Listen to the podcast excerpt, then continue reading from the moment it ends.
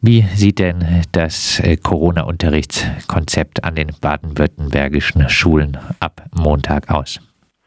Ja, da gab es gestern noch mal eine Neuerung, die das Kultusministerium mitgeteilt hat, die bisher bei den Schulen noch nicht so angekommen ist, ähm, dass tatsächlich in den Grundschulen auch ein täglicher Wechsel möglich ist. Bisher war kommuniziert worden oder war beworben worden der wöchentliche Wechsel.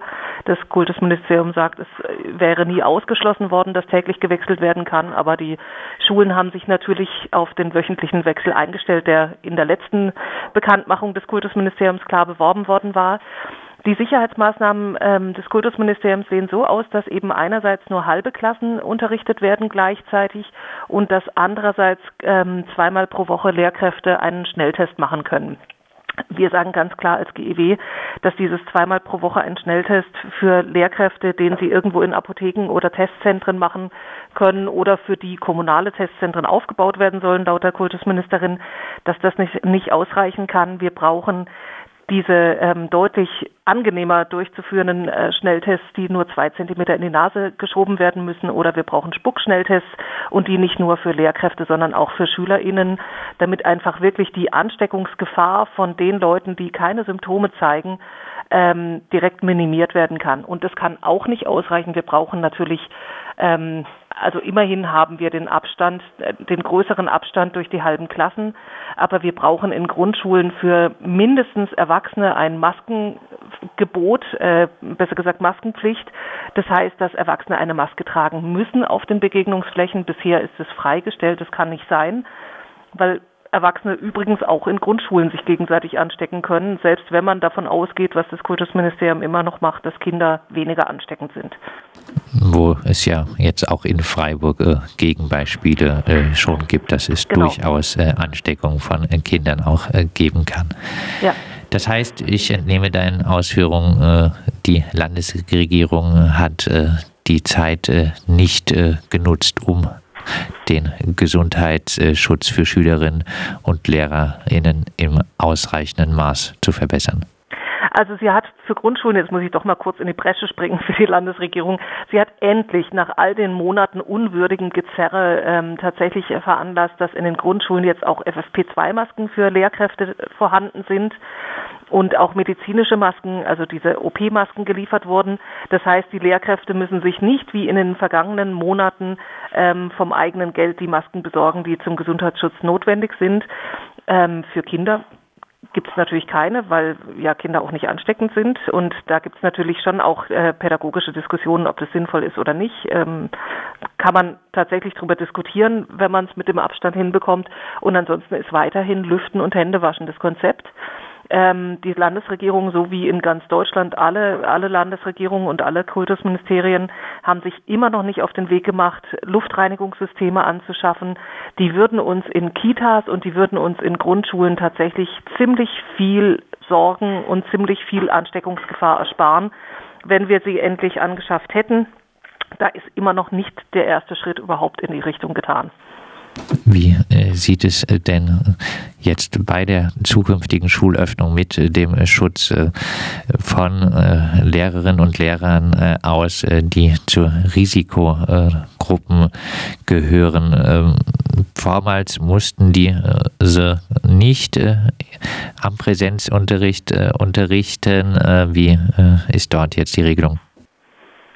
Da ertappst du mich tatsächlich auf einem Punkt, wo ich gar nicht genau Bescheid weiß. Ich weiß, dass die ähm, Lehrkräfte, die anfangs auch klar als Risikogruppen galten, die über 60-Jährigen, die automatisch in diese Risikogruppe reingefallen sind, dass die schon längst rausgefallen sind. Also dass da aus, ähm, man kann darüber diskutieren, aus welchen Gründen, ob es was mit Personalmangel zu tun hat und mit ähm, Kosten, ähm, sind die schon längst wieder in den Präsenzunterricht zurückbeordert und können sich nur mit Attesten wegen relevanter Vorerkrankungen überhaupt aus dem Präsenzunterricht befreien. Ich gehe davon aus, dass es weiterhin so ist, dass wirklich nur mit Attesten wegen relevanter Vorerkrankungen der Präsenzunterricht ausgesetzt sein kann für Lehrkräfte und dass alle anderen, egal ob sie mit jemandem zusammenleben, der oder die vorerkrankt ist oder äh, sonst selber auch zu Risikogruppen, zu automatischen Risikogruppen gehören, dass das nicht ausreicht. Monika, du warst äh, lange Lehrerin an einer Schule in Freiburg, in die auch äh, Kinder aus äh, Flüchtlingswohnheimen mit beengten Wohnverhältnissen gehen. Was würde es denn angesichts des Wohnens im Lager bedeuten, wenn diese Kinder sich in der Schule mit dem Coronavirus infizieren würden? Das hat natürlich dramatische Auswirkungen gleich auf viele Menschen und nicht bloß auf die engste Familie, wobei ich ähm, sagen muss, dass auch die engste Familie schon schlimm genug ist, wenn, wenn da die Ansteckung oder das Virus unterwegs ist. Aber in Lagern, du sprichst es an, sind natürlich gleich viel mehr Menschen betroffen. Ich weiß, dass Freiburg irgendwie da auch eine ähm, irgendwie Vorkehrungen getroffen hat, dass nicht ein komplettes Lager dann in Quarantäne gestellt werden müsste, sondern dass sie zumindest innerhalb dieser Lager dann Unterteilungen gemacht haben, wo, wo dafür gesorgt werden kann, dass die Menschen sich nicht begegnen und deswegen nur bestimmte Teile dieser Lager, also ähm, ob sie es häuserweise machen, weiß ich ehrlich gesagt nicht ganz. Ähm, aber dass zumindest nicht das komplette Lager in Quarantäne gestellt werden müsste, aber es wären viele, viele Menschen auf einmal betroffen. Und ähm, diese Kinder, die in, in Lagern leben, die sind sowieso jetzt auch während des Fernunterrichts deutlich benachteiligt gewesen weil sie immer noch von schlechtem WLAN in den Lagern betroffen sind. Das heißt, ein digitaler Fernunterricht mit ihnen ist kaum möglich, weil da die Stadt ähm, nicht aus den Puschen kam, obwohl wir sie wirklich seit März darauf hingewiesen haben, dass es ganz dringend notwendig ist, da nachzusteuern. Und sie haben natürlich völlig beengte Wohnverhältnisse. Das heißt, sie können auch nicht sich irgendwo in ein Zimmer in Ruhe zurückziehen und dort in Ruhe irgendwas arbeiten, während der Rest der Familie sich in anderen Zimmern aufhält, sondern sind überall diese geteilten Zimmer Zimmer und die Enge und der deutlich größere Lärm als, als in ähm, irgendwelchen Häusern, wo die Familien genügend Platz haben und jedes Kind ein eigenes Zimmer. Stichwort benachteiligte Kinder. Momentan entdecken sehr viele die benachteiligten Kinder und erklären, dass diese durch die Schulschließung weiter abgehängt werden. Komisch ist, dass diese PolitikerInnen sich vorher recht wenig um benachteiligte SchülerInnen und deren Bildung gekümmert haben. Bei mir gibt es deshalb den Verdacht, eigentlich geht es diesen Akteuren nicht primär um die Kinder, sondern darum, dass die Eltern ungestört arbeiten gehen können äh, durch die Wiedereröffnung Öffnung der Schulen. Wie siehst du das? Da sprichst du einen Verdacht an, der, glaube ich, jeder Person schon mal gekommen ist, die sich äh, tatsächlich ernsthaft mit Kinder, Kinderrechten und mit der Situation von Kindern und Jugendlichen in Deutschland ähm, auseinandergesetzt hat. Ich möchte jetzt natürlich niemandem irgendwas unterstellen, deswegen gehe ich ganz fest davon aus und habe auch die Absicht, die PolitikerInnen, die sich in den letzten Monaten äh, wirklich vehement für Kinderrechte und das Recht auf Bildung und Chancengerechtigkeit und Bildungsgerechtigkeit ausgesprochen haben, in den letzten, äh, in den nächsten Jahren nicht davonkommen zu lassen und darauf festzunageln, dass sie sich in diesen Monaten so wahnsinnig vehement dafür eingesetzt haben und dass sie deswegen jetzt entweder sehr unglaubwürdig sind, wenn sie danach diese Politik plötzlich wieder ändern und andere Prioritäten setzen und die Bildung hinten runterfällt und die Bildungsgerechtigkeit.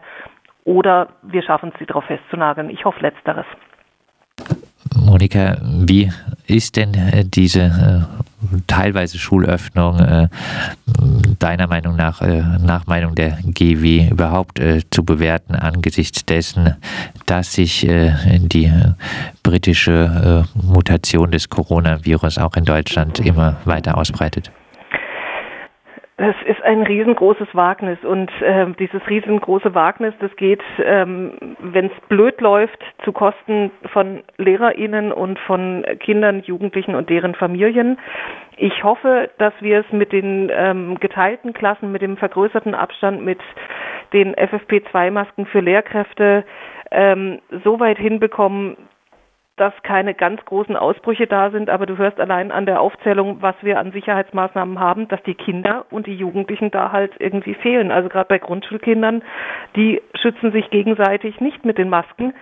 Und das heißt, ähm, ich befürchte, also ich hoffe, dass es nicht dazu kommt, aber die Möglichkeit ist da, dass Kinder trotz Abstand, größerer Abstandsmöglichkeiten, trotz geteilter Klassen und trotz Schnelltests für Lehrkräfte alle zwei, äh, zweimal die Woche sich in der Schule auch anstecken können und das Virus nach Hause tragen können. Und äh, dann abschließend die Forderung der GEW zum äh, Fortgang des Ganzen.